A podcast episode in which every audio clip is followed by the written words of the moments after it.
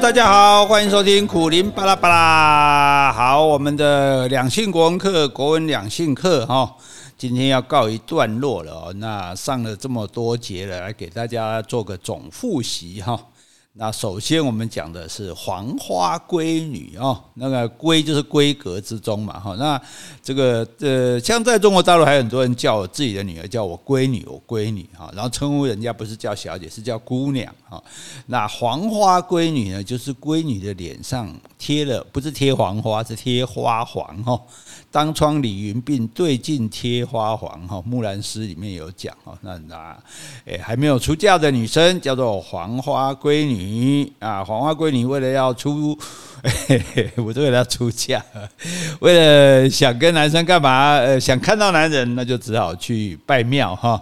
诶，管他给小金哈，要不然呢就是西厢记哈。这个表哥来了哈，表哥就从西厢给爬过来了哈。代际短的发生喽。哈，然后呢，当然这个自己是黄花闺女啊，同时也是爸爸的掌上明珠哈。那其其实很多的，因为语言是不断在变化啊，文字是不断在变化，所以很多字它的用意跟原先都会有所不一样哈。那譬如说掌上明珠，本来讲的诶是男女之情诶，你以前把我当掌上的明珠，现在把我丢在水沟里哈，所以以前是写男女之情的，后来怎么掌上明珠会变成女儿呢？那难道女儿真的是父亲前世的情人吗？哈，我们不晓得了哈。但是呢，这个所以我们就了解哈，掌上明珠原来的意思是这样子的哈。那在古代呢，当然不可以乱来哈，所以男女授受不亲哈。什么叫授受不亲？授就是。前面一个做提手旁嘛，教授的授哈，就是我给哈，我给你是不可以的哈，不可以接受我啊，你受接受人也不可以哈，就是不可以给也不可以受就对了啊。所以诶，如果要用这样讲，就是男女给受不亲了哈。诶，当然这个授受不亲的时代哈，早就过去了哈。现在大家亲的不得了哈。那有机会可以亲，那当然就亲啊哈啊。那如果没得亲怎么办呢哈？没得亲就只好自己乒乓了哈。台语说捆蒙。捆一卖乒乓哈，所以就做春梦了哈，春梦了无痕哈。那可是我们也讲过哈，这个春梦是指梦到春天，买春是去买酒哦，都跟那件事没关系哈。麻烦你不要乱想哈，那是原来的意思是这个样子的哈。所以说少女思春怀春哈，诶，我记得我写过一个这个对联哈，这个思春怀春不知春已到哈。那下联就是爱钱想钱，就是钱不来。横批叫做春满乾坤，哦，不是那个乾坤的钱，是那个金钱的钱，哈。好，那么不管啦、你思春怀春之后，当然有机会做那件事嘛。做那件事叫什么事呢？诶，好听的叫巫山云雨哈，云雨之情哈，所以朝云暮雨哈，所以这个云雨云雨哈，这个在古人你看人家讲的很这个文雅哈。那一番云雨之后哈，阿丽啊，波塔这一列我们来讲，什么叫做云雨之后啊哈？那云雨之后的对象呢，有可能是旅途中碰到的一个神女啊？什么叫神女？哦，神女不是女神哈。这个如果你已经忘记了哈，还是没听过哈，那赶快找我们之前的 podcast 来听哈。要不然你就去买那个诶，苦苓开课，原来国文真好玩哈这本书哈。好，那你说我们古代人虽然说这个有男女之防哦，但是。南面还是有青梅竹马，对不对？青梅竹马，两小无猜。猜是什么意思？不是说我我们不是猜谜的猜，是猜忌的猜哈。就是两个小朋友互相没有什么猜忌哈，互相没有什么心机哈，就是很纯真的哈，这个对待对方这样子哈。所以这个叫做青梅竹马哈，两情相悦哈。那青梅竹马的时候，我们讲过了，这个郎骑郎骑青。竹马来绕床弄青梅哈，那个床哈不是床铺的床啊，是井栏哈，栏杆井井水边的栏杆，怕你掉到井边井里去哈，做了一个栏杆在那里，那个叫做床哈，所以人家是绕着那个床在玩，不是绕着女生的床铺在玩，那还得了哈？所以同样的，床边明月光的床呢，也不是睡觉的床哈，是那个井井水边的这个床哈。好，那两小无猜之后呢？那互相要这个吸引对方，哈，那不能碰啊，对，授受不亲啊，所以就要暗送秋波，哦，这秋天的水波，哈，秋天的水很清澈嘛，哈，所以那个眼睛亮亮的，你看有些女男生女生都一样，哈，因为眼睛特别里面特别亮，哈，不是带了什么什么，诶，什么发亮片，哈，那个亮就是那。这个在相学上来讲，那就叫做有桃花哈，那个叫做那叫做这个眼睛很亮哈，所以这样的人呢，他就比较能够暗送秋波哈，那就好像。如果更进一步讲，就是抛媚眼了哈。不过抛媚眼也要有技术，主要是你要漂亮啦。你漂亮，你一用眼睛稍微瞄一下哈，男生就点掉哈。啊，如果你不漂亮，你在那边抛媚眼，男生可能会说：“哦，你眼睛痛好，眼睛不舒服啊，怎么一直眨眼睛啊？”诶，而且有一抛呢，嘴巴都歪了，更难看哈。所以这个 诶，抛媚眼嘛，是看人了哈。诶，那么这个。尤其是假如你已经是半老徐娘哈，半老徐娘这个话听起来当然不是很好听了哈。可是有下一句啊，风韵犹存啊哈，所以大家也不要觉得太，如果被人家说徐娘半老，你也不要太这个难过哈啊。但是呢，基本上我们讲话的人，我们就不要讲这个老字哈，在女生面前三个字不能讲，一个老，一个肥，一个丑。啊，这个这三个字，我们绝对就像古代皇帝的名字，你写文章不能写到一样，写到要杀头，那叫做避讳哈。我们在女生面前老肥丑这三个字，我们也要避讳哈。好，那如果说暗送秋波之后呢，就开始偷香窃玉了哈。诶，偷香窃玉听起来就比较刺激一点哈，因为这显然就是这个。诶，没有得到允许之下，哈，这跟《西厢记》一样的哈，开始用偷的，用窃的哈，窃玉呢，玉是一把箫哈，香是这个身上的这个香囊、香袋哈。那不过。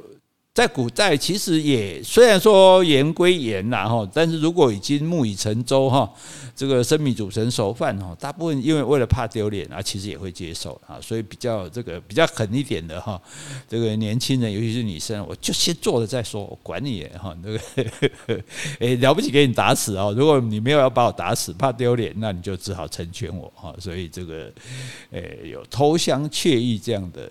一个典故哈，那再来呢？既然男女交往呢，就会吃醋哈。这个为什么不是叫？为什么要吃醋？是当做嫉妒的意思呢？哈，嫉妒是感情里面一定有的了哈。因为感情、爱情它有一个特点，就是它的独占性哦。亲情你就没有说只能爱一个亲人，友情也不能说只喜欢一个朋友，但是爱情。就是独占，爱情就是独占，哈，没办法。那既然独占，那有人影响我的独占，我就会嫉妒，我就会吃醋，啊，对吧？古人叫喝醋，啊，反正不管是吃醋喝醋，诶，那为什么吃醋？哈，这个我们也讲过了，哈，所以大家可以去了解起来，哈。那如果常常跟你因为吃醋，就会常常吵架。那吵架的人叫什么呢？吵架叫做，就是我们叫做冤家。哦，冤家哦，所以你看中国古书里面讲到冤家的时候，通常不是坏话。哎呀，讨就像女生讲，好讨厌哦，那个好讨厌哦，那个其实一点都不讨厌哈，真的讨厌的给你拱了呀哈。对，这个好讨厌哦，就其实心里是喜欢啊，你好坏哦，就其实心里是开心的哈。哎，你这个冤家哈，意思说啊，我落在手里算我倒霉了哈。那但是我还是很爱你的哈，所以这个所以冤家。不是仇家，好不好？好，你不要混为一谈。仇家是跟我们血海深仇，一定要把他干掉的哈。但是冤家呢，就是跟我们吵吵闹闹，但是还是跟我们很相爱的哈。所以台语，你看台语的吵架就叫冤家哈。所以你看这个情侣啊，情人哪有不吵架的呢？对不对？一定会吵的哈。那这就是冤家哈，不是冤家不聚头嘛，不是这句话吗？哈。那男生要吸引女生呢？诶。就最好就是做女婿嘛，哈，做譬如做郭台铭的女婿，哇，应该不错哈。诶，那这个女婿有一两种，一种是东床快婿，哇，这个是要露着肚子哈，这躺在床上，这个用反向操作来吸引对方的，这个几率我觉得不大哈。诶，所以除非你真的是才高八斗哈，这个身自自很有自信，你才能做东床快婿。哦，要不然你最好就做乘龙快婿哈。乘龙，你乘什么龙呢？我告诉你哈，你要做一个乘龙快婿，就是你很帅嘛，很有才华，很厚雅嘛哈，不就无非就是高富帅嘛。你如果是高富帅哦，什么都可以乘啊，乘马、乘乘牛都可以，何况是乘龙哈。那如果你没办法做合理的、合法的这个对象，那你就只好露水姻缘哈。夜半来天明去啊，那就不会不不能够维持很久了哈。那另外我们也讲过哈，伉俪哈，伉俪是有般配的才叫伉俪哈。如果你们两个人不太相配的话，是不能叫伉俪的哈。那不过我们反正都当做礼貌嘛哈，嫌伉俪嫌伉俪，这个不伉俪也不行了哈。那我们也要假装这个自己蛮伉俪的一样哈。那另外就是怕老婆的，叫做河东狮吼哈，这个 gay boy 哈，这是非常这个现在现有一个最有名的怕太的例子，就是一场聚会的时候，就有人说怕太太的站站到左边来，不怕的站右边。哦，结果所有人都站到左边来，哦，只有右边只有一个人。哇，他说：“哎，你不怕太太，你很厉害。”他说：“没有啊，我老婆说叫我人多的地方不要去。”好，这个最怕太太了哈。好，那老婆凶怕老婆不是最惨的哈，最惨的是老婆红杏出墙哦，给你戴绿帽哦。那为什么叫戴绿帽呢？哈，我们其实前面有讲过了，再给你复习一下哈。因为古代最尊贵的颜色是朱色啊，你看日本的神社图的那个颜色就是这个朱色，朱红色啊。那所以孔子有讲过“物子之夺朱也”，哈，就那个时候流行紫色，孔子就很不以为然，因为孔子是个老古板嘛，觉得朱色才是正统色，哈，才是这个这个怎么可以换成这个紫色这样子哈？那最尊贵的颜色是朱色，最低贱的颜色是绿色哦。以前是这个样子的哈，所以很早很早哦，very very long ago，在春秋战国时代哈，那个男人如果说沦落到让自己的太太去卖春哦，就是所以他就是归公了嘛哈，然后自己太太去卖春这样子，这个人就被称为娼夫，娼妓的娼啊，娼娼夫哈。那他要怎么样？他就要戴上绿色的头巾哈。因为你是最低贱的哈，所以那种地方叫绿灯户嘛啊，所以你就要戴上绿色的头巾来表明自己说你的身份是有多低贱，那你就是戴绿帽嘛哈。